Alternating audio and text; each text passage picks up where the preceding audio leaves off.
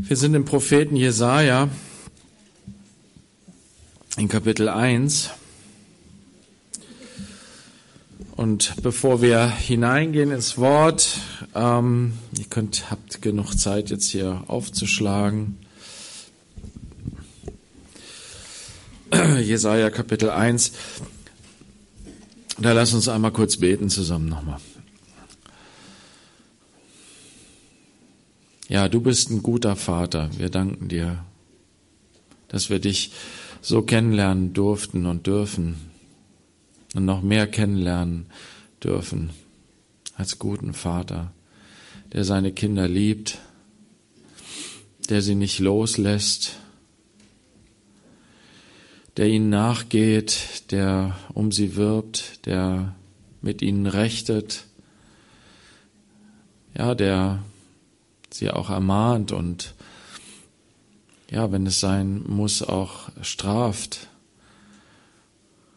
aber nicht um ähm, ja, Gerechtigkeit herbeizuführen, sondern um uns zu erziehen.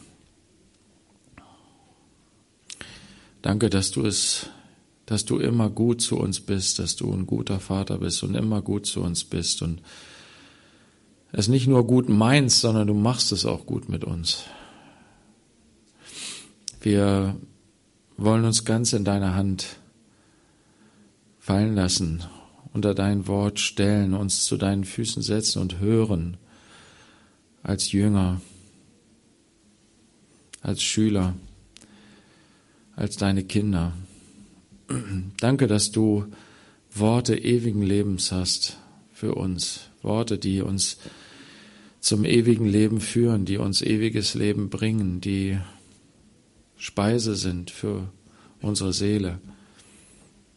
Herr, so bitten wir dich, dass du durch deinen Geist jetzt sprichst, wenn wir dein Wort lesen und darüber nachdenken, Herr. In Jesu Namen. Amen. Okay, wir sind in Jesaja Kapitel 1, Vers 21.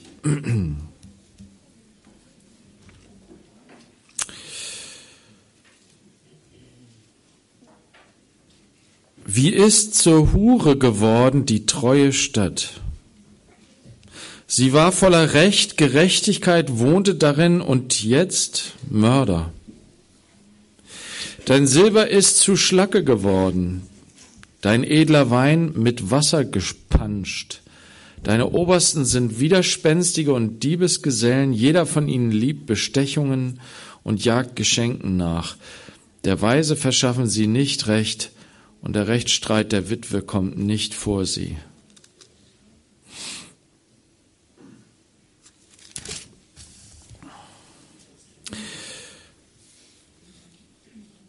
Wie ist zur Hure geworden die treue Stadt?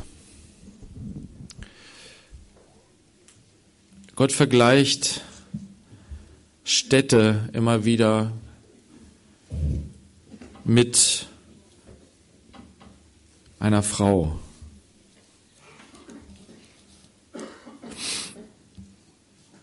Und er spricht hier von Jerusalem, der Stadt, die ähm, zur Stadt Gottes geworden ist.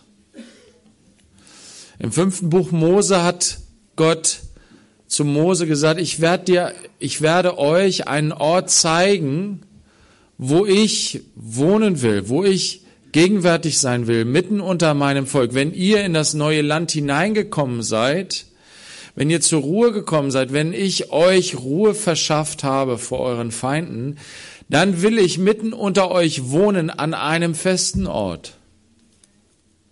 Vorher hat er ihnen das Heiligtum geschenkt, das ein Wanderheiligtum war, was sie mit sich herumgeschleppt haben, was sie immer zusammengepackt haben. Wenn die Wolke Gottes, die Gegenwart Gottes weitergezogen ist, dann sind sie alle Mann weitergezogen und haben auch das Heiligtum zusammengepackt, haben es getragen.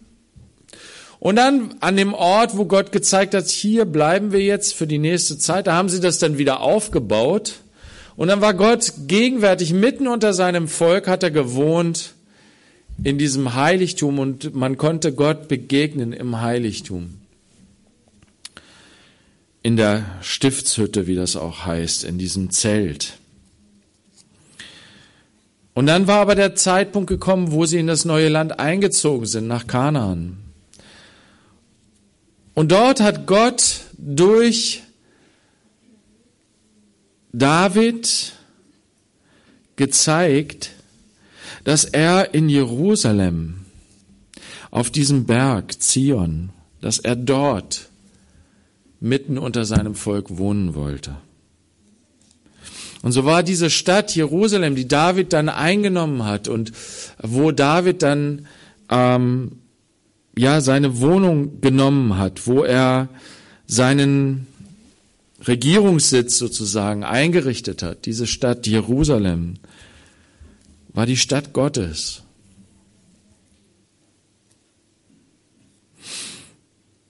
Er spricht davon, dass es die treue Stadt war. Dieses Wort treue Stadt, die, die Treue. Man kann auch sagen, die glaubende Stadt. Das Wort, was hier steht, das taucht das erste Mal auf im ersten, Kap äh, ersten Buch Mose, Kapitel 15, Vers 6, an einer ganz wichtigen, prominenten Stelle. Manchmal ist es ganz gut zu suchen und zu finden, wo steht eigentlich ein bestimmtes Wort das erste Mal in der Bibel. Und meistens hat es einen ganz wichtigen Punkt am Anfang. Jesus hat das auch gemacht. Als er von der Ehe gepredigt hat, hat er gesagt, ja, Mose hat etwas zum Thema Scheidung gesagt. Am Anfang aber hat Gott es anders gemacht. Und so ist es gut, hier mal an den Anfang zu gehen von diesem Wort.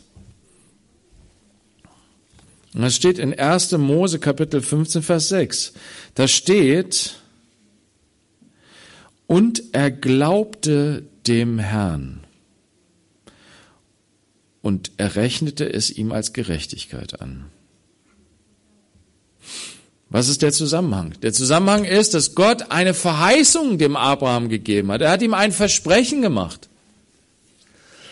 Er hat ihm gesagt, du wirst einen Nachkommen haben. Aber nicht nur einen, sondern du wirst viele Nachkommen haben. Und durch diese Nachkommen wird die ganze Erde gesegnet werden.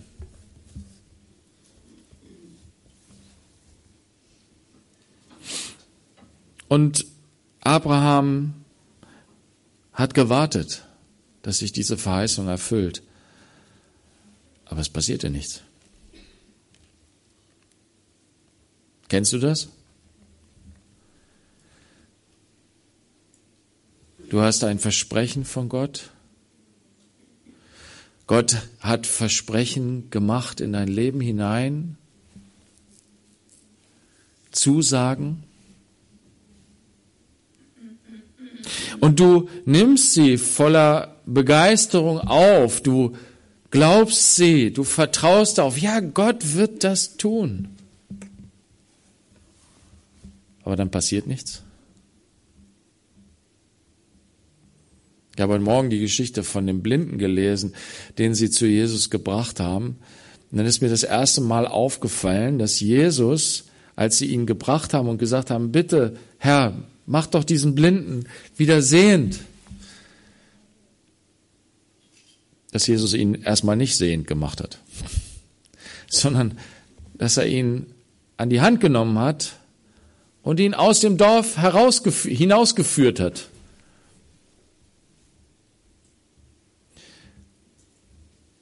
Eine andere Geschichte, wo Jesus äh, von einem Synagogenvorsteher, da kommt ein Synagogenvorsteher, fällt nieder vor Jesus und sagt, Herr, meine Tochter, die ist sterbenskrank, die, die, die wird bald sterben, sie ist so schlimm krank, bitte komm und hilf ihr. Er ist so verzweifelt, er schmeißt sich vor Jesus nieder, er, er wirft sich selbst, seine Tochter, das ist sein Leben, er wirft sich vor ihm nieder. Er ist so verzweifelt. Er sagt, Herr, hilf. Und Jesus sagt, ja klar, ich komme, ich helfe dir. Und er kommt mit. Und dann kommen sie und sagen, das Mädchen ist gestorben, du brauchst den Meister nicht weiter zu belästigen. Es hat keinen Zweck mehr. Er ist zu Jesus gegangen. Er hat sich ganz in Jesu Arme, alle Hoffnung auf Jesus gesetzt. Was ist passiert?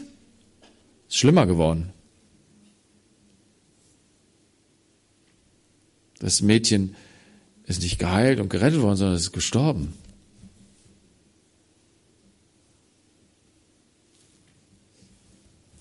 Abraham sagt hier in Kapitel 15, sagt er, ach Gott, was willst du mir schon geben?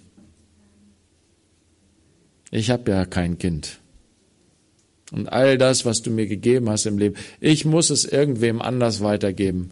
Ich kann es nicht meinem Nachkommen weitergeben.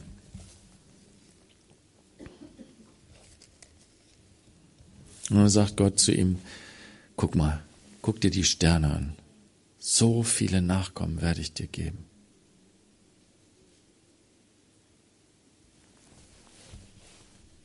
Und was macht Abraham? Bleibt er dabei bei seiner finsteren Miene, bei seiner Hoffnungslosigkeit und Resignation? Nein, das Wort Gottes inspiriert ihn dazu, wieder neu Gott zu vertrauen. Ja, du wirst es machen, Gott.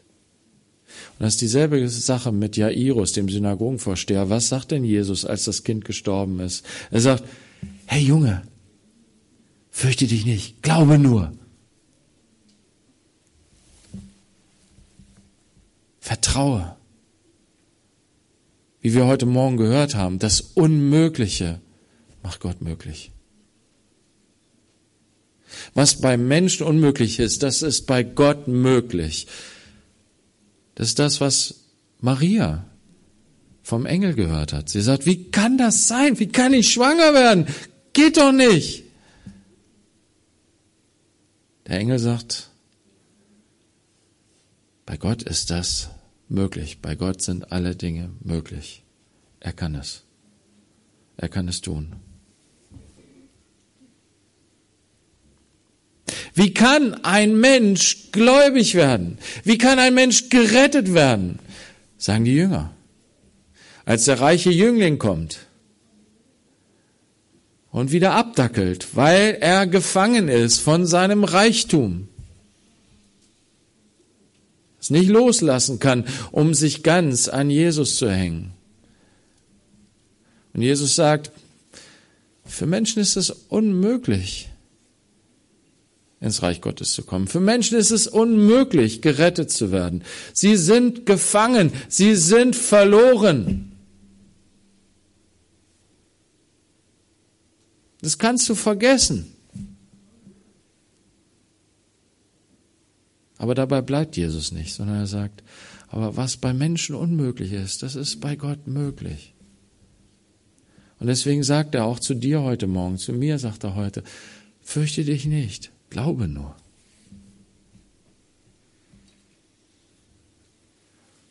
Das ist die treue Stadt, die Stadt des Glaubens. David, ein Mann nach meinem Herzen. Warum?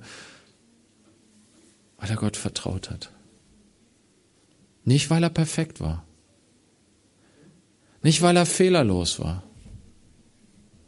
Nicht, weil er alles hingekriegt hat, nicht, weil er alles im Griff gehabt hat in seinem Leben, nein, weil er Gott vertraute. Deswegen ist er ein Mann nach dem Herzen Gottes. Ein Nachkomme Abrahams. Vielleicht sogar der Nachkomme. Nein, er ist nicht der Nachkomme, aber er ist einer der wichtigen Nachkommen Abrahams. Gott hatte gesagt, aus deinem Leibe werden Könige hervorkommen. Und ja, David ist der König, den Gott sich erwählt hat, der Christus.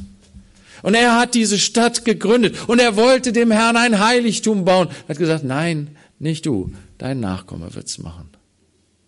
Das wird der Tempel sein.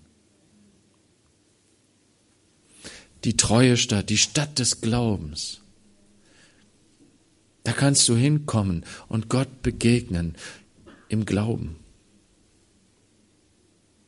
im Vertrauen darauf, dass er dich nicht von sich stößt, weil du voller Sünde bist. Und im Tempel war es so, du konntest hinkommen. Selbst als Sünder durftest du in den Tempel gehen, wenn du unrein warst und voller Sünde. Du durftest in den Tempel kommen, ja. Und durftest dort deine Sünde bekennen. Durftest Reinigung von deiner Sünde erfahren. Durftest Vergebung erfahren durch das Sündopfer, was du dargebracht hast, was dich daran erinnert hat. Die Sünde tötet. Meine Sünde tötet, bringt den Tod in diese Welt, Vernichtung und Verderben. Aber ja, Jetzt bist du gereinigt von deiner Sünde. Jetzt darfst du in die Gegenwart Gottes kommen. Jetzt darfst du Gemeinschaft mit ihm. Jetzt darfst du ihm danken. Jetzt darfst du ihm loben. Jetzt darfst du ihn preisen. Jetzt darfst du die Gemeinschaft mit ihm genießen.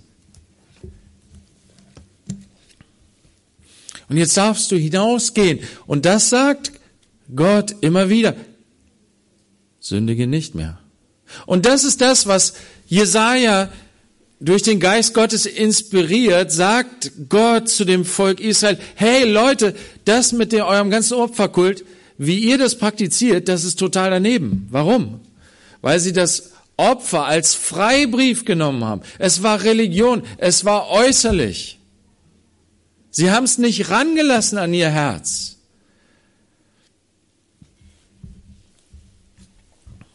Das, was Gott geboten hatte, war gut, war richtig. Aber sie haben es in falscher Herzenshaltung ausgeübt. Sie haben es nicht an sich rangelassen. Weißt du, was sagt äh, äh, Paulus in Römer 2, Vers 4, sagt er, weißt du nicht, dass die Güte Gottes dich zur Umkehr leitet? Dass Gott gut ist und uns Sünder in seine Gegenwart lässt. Aufgrund des Opfers, was ja am Ende er in Christus für uns gebracht hat. Wir müssen ja heute nicht mehr opfern, um in die Gegenwart Gottes zu kommen, denn er hat das Opfer, das wahre, das ewige Opfer gebracht. Dass wir in die Gegenwart Gottes kommen können, so wie wir sind, mit all unseren Schwächen und Fehlern, mit all unserem Versagen. Das ist so eine große Gnade, das ist so er ist so gut, er ist, das ist seine Güte, er zieht uns in seiner Güte, in, in, in seine Gegenwart. Aber wir verstehen das falsch und denken, ja, damit segnet er unser sündiges Leben. Damit spricht er unseres sündiges Leben, gibt er dem, unserem sündigen Leben den Heiligenschein. Das macht Gott nicht. Nein, seine Güte, die er uns zeigt, seine Gnade, dass wir in seine Gegenwart kommen, so hat einen bestimmten Zweck, uns zur Umkehr hinzuführen. Und so hat Jesus das auch praktiziert. Er hat sich mit den Zöllnern und Sündern hingesetzt und hat gesagt, ich bin gekommen, um zu suchen und zu retten, was verloren ist. Ich bin gekommen, nicht für die Gerechten, sondern für die Sünder und zwar um sie zur Umkehr zu führen, auf den Weg Gottes zurückzuführen.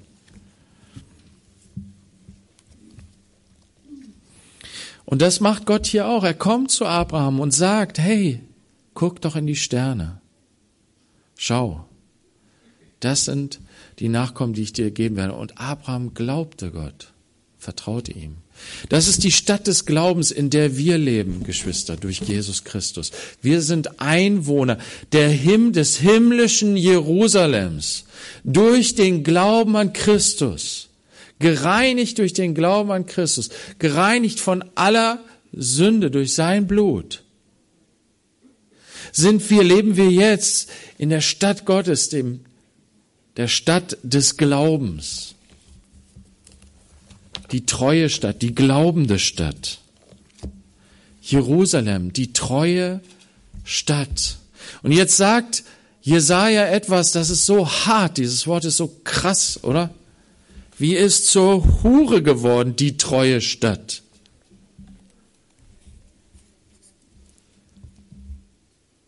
Eine Hure ist eine Frau, die sich von verschiedenen Männern kaufen lässt. Sie gibt sich hin, um ihren eigenen Vorteil zu erlangen.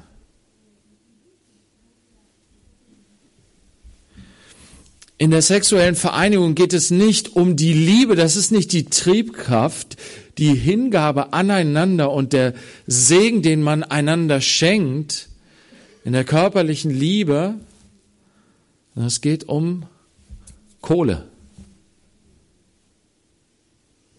Was springt für mich dabei raus? Und selbst wenn wir Sexualität nicht auf dieser Ebene praktizieren, so ist unsere Sexualität oft auch verunreinigt, weil wir auch mit diesem Gedanken eigentlich nur getrieben sind. Was springt für mich dabei raus?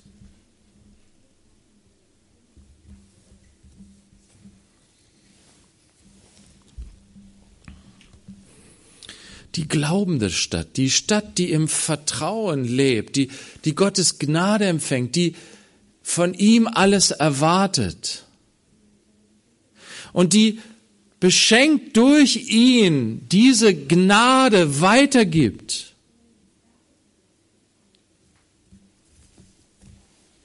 Die glaubende Stadt, wisst ihr, ich, ich habe jetzt, ich lese gerade Markus und das inspiriert mich so, ne?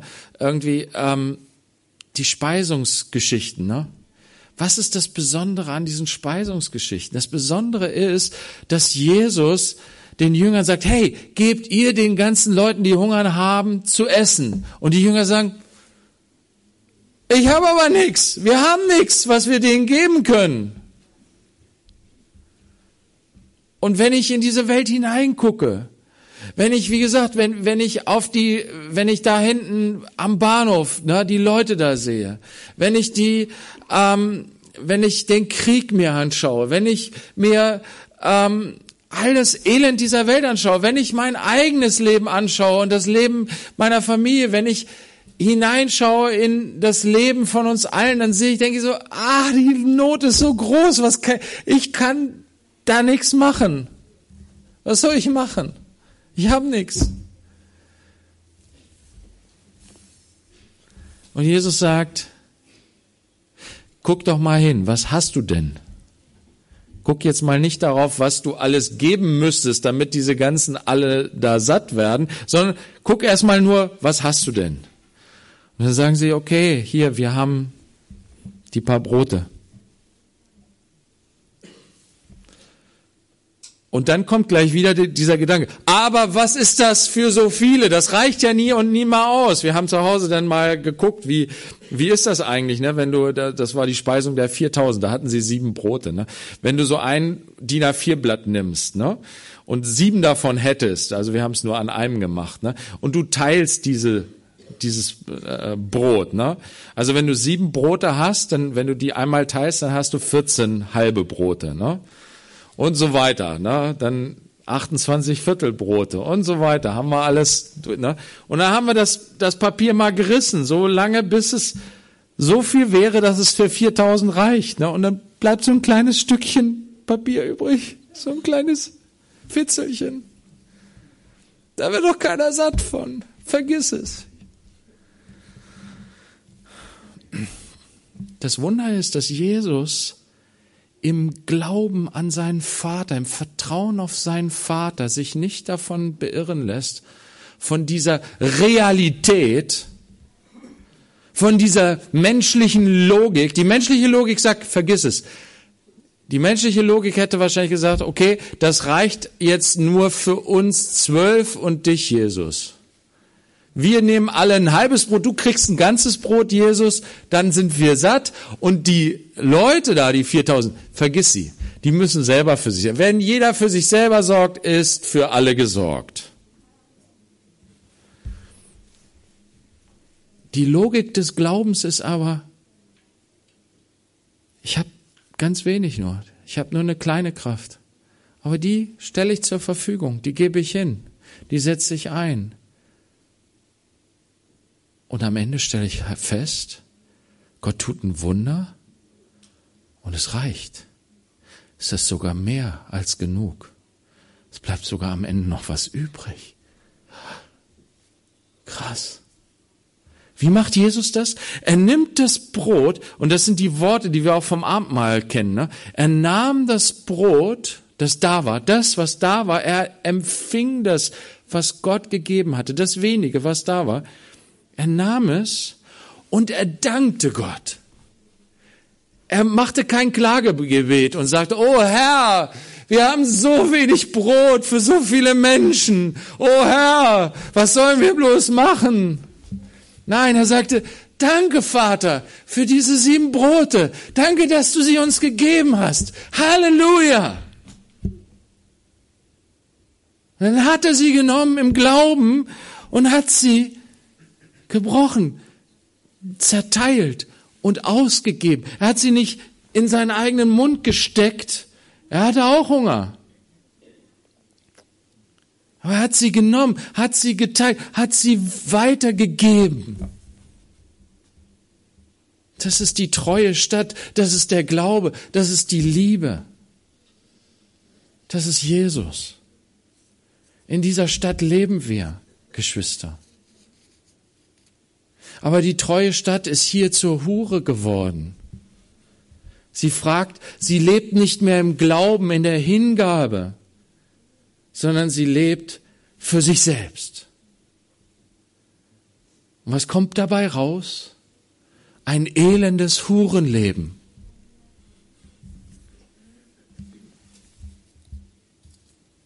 Wie ist zur Hure geworden, die treue Stadt? Sie war voller Recht.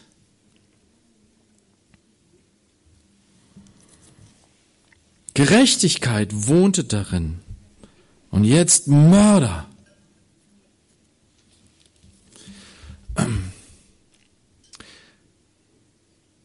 Selbstsucht tötet, Geschwister.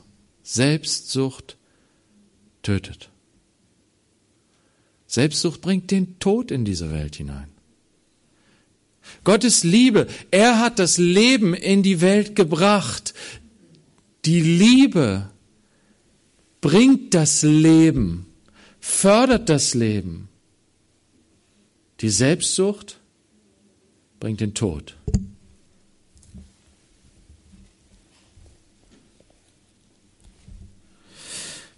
Dein Silber ist zur Schlacke geworden, dein edler Wein mit Wasser gepanscht. Deine Obersten sind widerspenstige äh, und Diebesgesellen, also Freunde von Dieben. Die Obersten, die Richter, die, die für Ordnung sorgen sollen, die, die vorangehen sollen, die das Volk leiten sollen, die das Volk auf den richtigen Weg, die prägen, die prägenden Figuren in dieser Stadt. Sie haben eine besondere Verantwortung, die Obersten. Sie werden auch auf, auf besondere Weise hier von Gott zur Verantwortung gezogen. Ihr habt einen wesentlichen Anteil daran, dass es, dass diese treue Stadt zur Hure geworden ist. Ihr Obersten, ihr seid es. Ihr habt die Prägekraft, eine Stadt in eine bestimmte Richtung zu prägen. Aber ihr seid widerspenstiger und Diebesgesellen. Jeder von ihnen liebt Bestechungen und jagt Geschenken nach. Politik wie Hurengeschäft. Ich gebe, um etwas zu bekommen. Geld, Macht, Ehre. So viele, die davon angesteckt sind, von diesem Denken, von dieser Haltung. Und ja, wir sollten uns nicht darüber aufregen, wir sollten nicht herabschauen auf unsere Politiker und sagen, ja, die sind alle korrupt. Und wie korrupt sie sind, oder? Denk mal an den Maskendeal. Ich habe da letztens jetzt eine, eine Sendung zugesehen. Habe ich gedacht, krass. Knapp sieben, für knapp sieben Milliarden Euro haben sie Masken gekauft. Warum? Aus Panik, aus Angst. Aber auch aus diesem Grund. Viele, viel zu viele Masken wurden angeschafft, zu viel zu hohen Preisen, 4,50 Euro das Stück. Damals, ne? Anfang der, der äh, Zeit. Ne? In Bayern wurde sogar 9 Euro pro Stück gezahlt. Einige Händler wurden bis heute nicht bezahlt. Andere haben aber erheblich davon profitiert. Die wurden nämlich direkt bezahlt und sind super reich geworden dadurch. Sowohl die Händler als auch die Politiker, die da mitgespielt haben, die dann Provisionen in Millionenbeträge bekommen haben und so weiter. Na. Das ist in Deutschland. Wir sind ja so so frei von Korruption. Wir schauen auf die anderen Länder. Ja, da ist es korrupt und da ist es korrupt und überall ist es korrupt, nur nicht bei uns. Nein, das ist überall dasselbe. Warum? Weil das menschliche Herz so ist. Und wie gesagt, ich kann mich darüber nicht aufregen in dem Sinne, dass ich sage, oh, diese bösen, diese furchtbaren Leute, das kann ja wohl nicht wahr sein. Geschwister, das ist hier. Das ist hier mittendrin. Mein Fleisch ist so. Mein Fleisch lässt es sich gerne gut gehen und schaut, wie es gut davonkommt und was es gut bekommen kann für sich selbst. Es ist krass mit diesen Masken. Mittlerweile gibt es eine Ausschreibung, den Maskenberg durch Entsorgung zu reduzieren. Das heißt, wir gucken, wie wir das möglichst, dafür müssen wir nämlich auch noch bezahlen, dass das dann verbrannt wird wieder.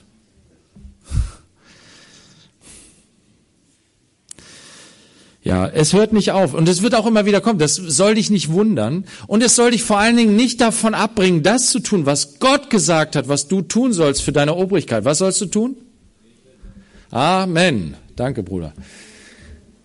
Bete für die Obrigkeit. Trotzdem, obwohl sie so korrupt sind. Bete für sie. Bete für deine Feinde, sagt Jesus. Tu Gutes denen, die dich hassen, die ihre Machtposition ausnutzen, um selber für sich etwas zu gewinnen. Bete für sie. So wie Jesus gebetet hat am Kreuz. Vater, vergib ihnen, sie wissen nicht, was sie tun. Und dann sagst du, ja, aber die wissen ganz genau, was sie tun. Einerseits ja, andererseits aber auch nicht. Weil, wisst ihr, diese ganzen Obersten, die werden von Gott zur Rechenschaft gezogen. Die wissen nicht, was ihnen blüht. Wenn sie das wirklich wüssten, würden sie es nicht tun. Wenn ihnen das wirklich vor Augen wäre, wenn ihnen wirklich klar wäre, was das bedeutet im Gericht Gottes, dann würden sie es nicht tun. Vater, vergib ihnen, denn sie wissen nicht, was sie tun. Und betet dafür, für die Obrigkeit, dass sie sich abwenden von Ungerechtigkeit, von ähm, Bestechung und Geschenken. Aber betet, lasst uns auch beten dafür, dass wir uns davon abwenden, da wo wir Betroffene sind, wo wir danach gieren und geifern, nach Ehre, nach Lob, nach Anerkennung wo wir danach gieren, vielleicht doch was abzubekommen vom großen Kuchen, wo wir getrieben werden von dem Gefühl, zu kurz zu kommen, wo wir den Pfad verlassen der treuen Stadt, im Glauben zu leben, im Glauben zu wandeln, im Vertrauen auf Gottes Versorgung, im Vertrauen darauf, dass er seine Verheißung erfüllen wird, dass ich nicht um mich selber sorgen muss, sondern dass er für mich sorgt. Hier geht es weiter, dass er sagt, der Weise verschaffen sie nicht Recht und der Rechtsstreit der Witwe kommt nicht vor sie. Was steht in Jakobus 1, Vers 27?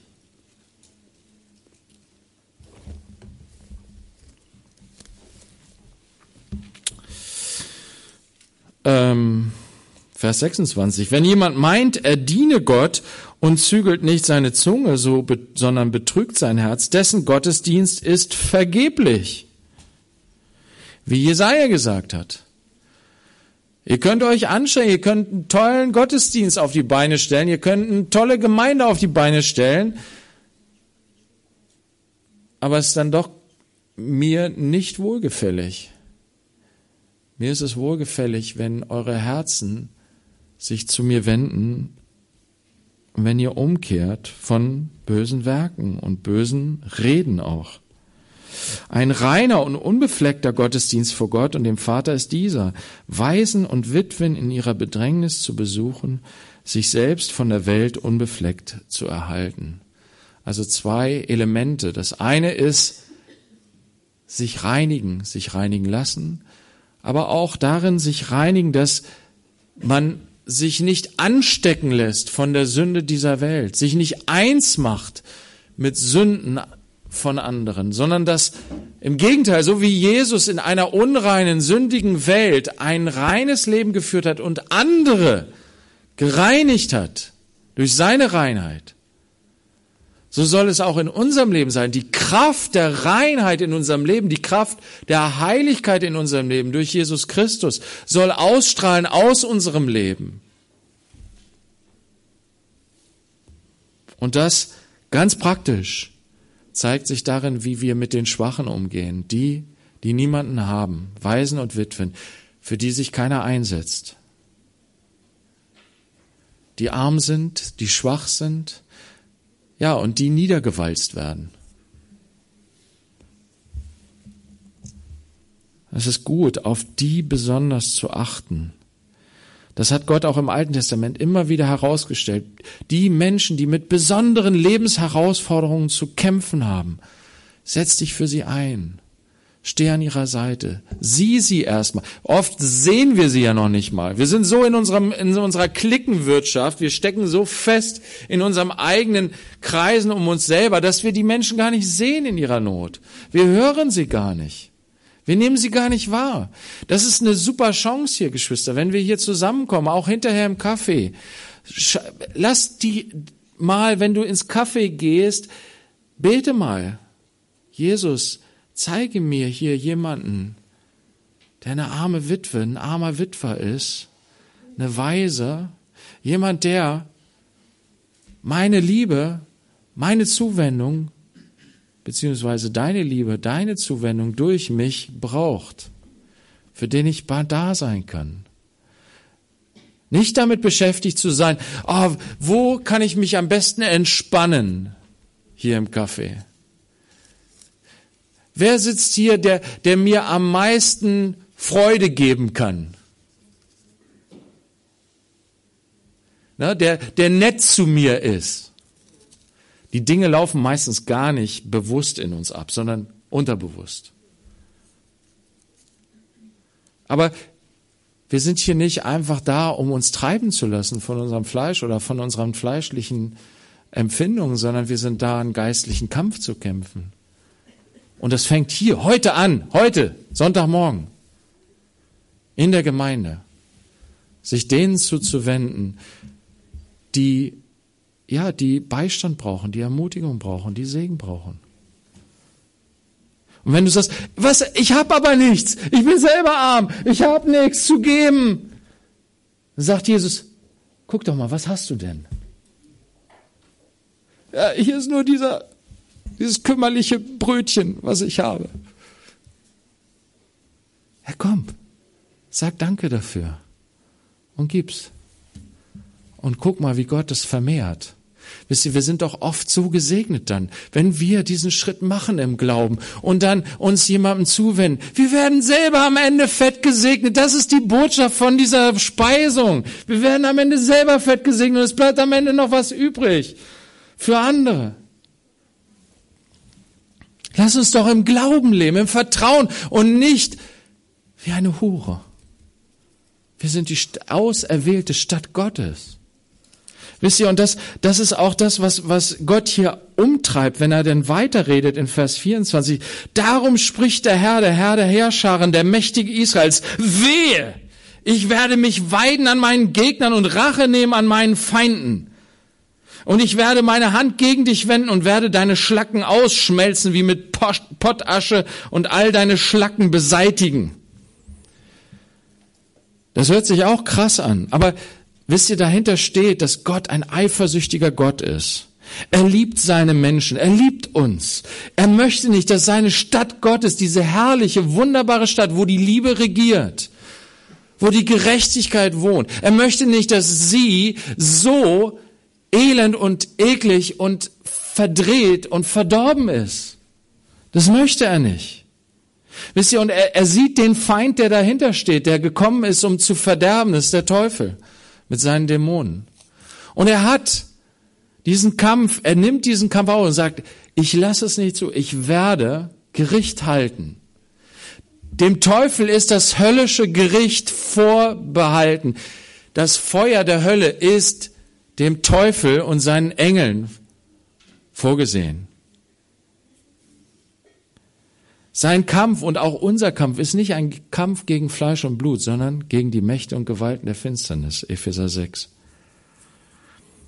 Aber Gott droht auch allen, die sich eins machen mit dem Satan, die nicht bereit sind, sich zur Umkehr führen zu lassen durch die Güte Gottes die darin bleiben, ein Hurenleben zu leben, ein Leben, was nur um sich selber kreist, die nicht bereit sind zu sagen, Herr, du siehst mein Leben, bitte reinige mich und verändere mich, mach mich neu.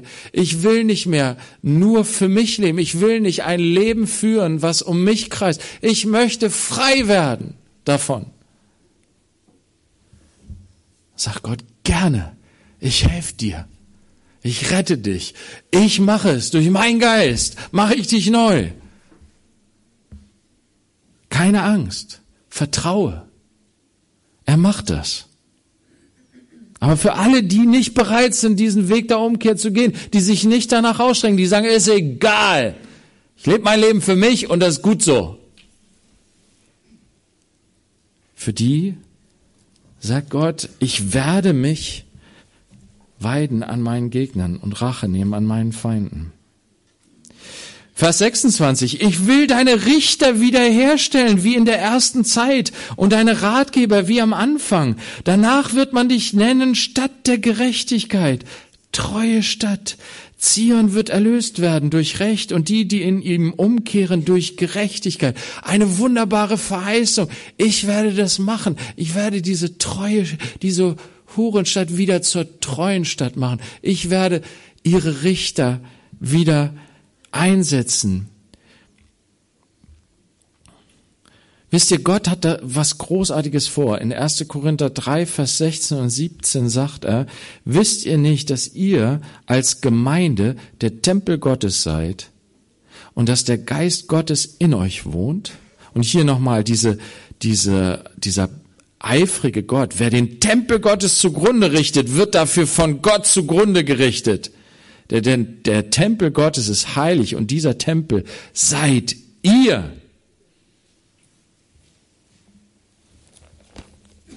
Und in 1. Korinther 6 sagt er,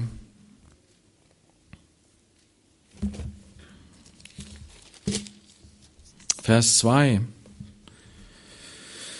Wisst ihr nicht, dass die Heiligen die Welt richten werden? Und wenn durch euch die Welt gerichtet wird, seid ihr dann nicht würdig, über die geringsten Dinge zu richten?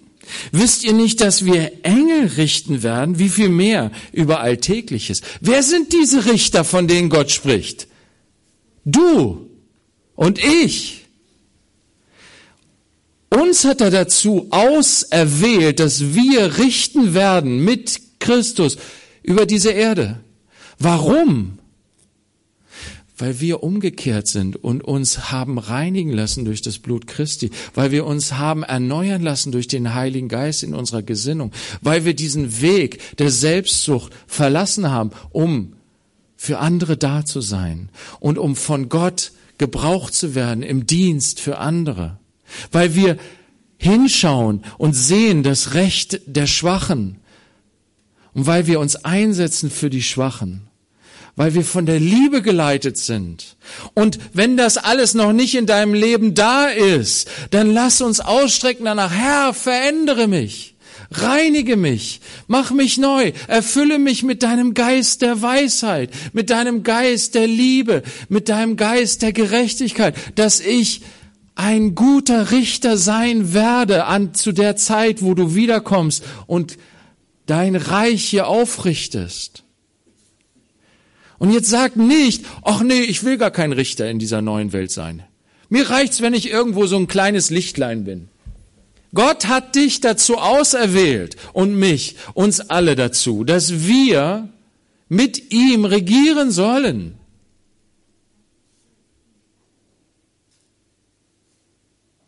Und wenn du ehrlich bist, wenn ich ehrlich bin, ich sage, Herr, ich kann mir das nicht vorstellen, wie soll ich das schaffen? Das kann ich nicht.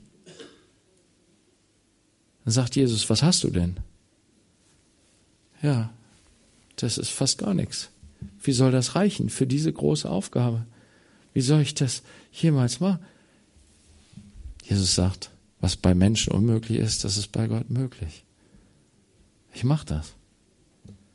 Fürchte dich nicht, glaube nur.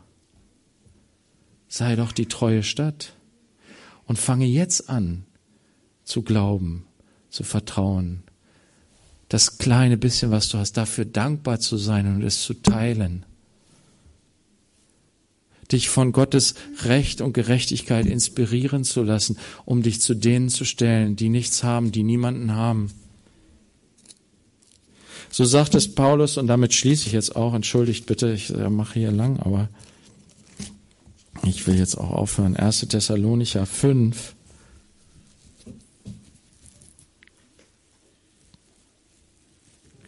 Vers 14. Wir ermahnen euch aber, Geschwister, weist die Unordentlichen zurecht. Also Paulus spricht ja davon, das fängt jetzt schon an, das Richteramt fängt jetzt schon an. Du bist jetzt schon deines Bruders Hüter.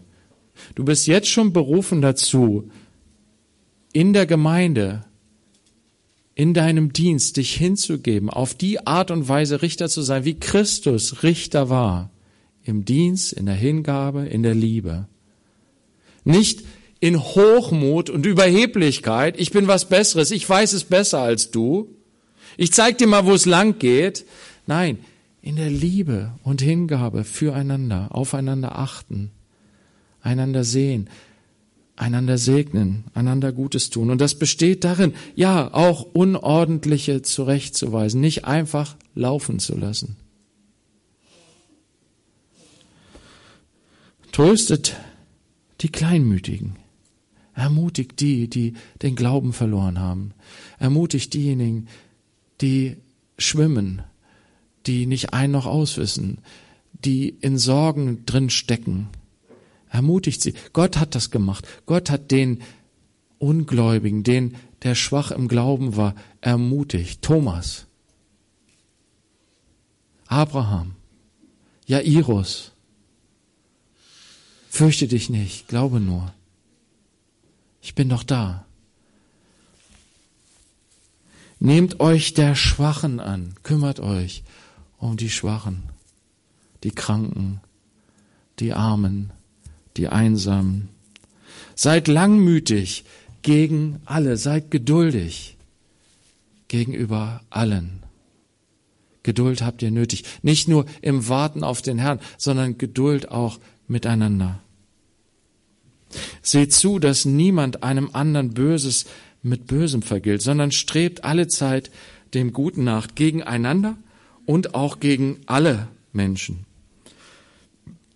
Freut euch alle Zeit, betet unablässig, sagt in allem Dank, denn dies ist der Wille Gottes in Christus Jesus für euch. Lass uns dankbar sein für den Reichtum, den Gott uns gibt, auch wenn es nach außen hin die menschliche Logik sagt, das ist doch nichts. Aber wir sind reich, wir haben Jesus und mit ihm haben wir alles. Und lass uns das, was wir haben, in, im Vertrauen auf Gott geben, dass wir die treue Stadt sind, über die Gott sich freut und nicht die Hurenstadt. Jesus, wirke dein Werk in mir, denn ich vermag es nicht. Aber danke, dass du uns heute sagst, was bei Menschen unmöglich ist, das ist bei Gott möglich. Fürchte dich nicht, glaube nur. Amen.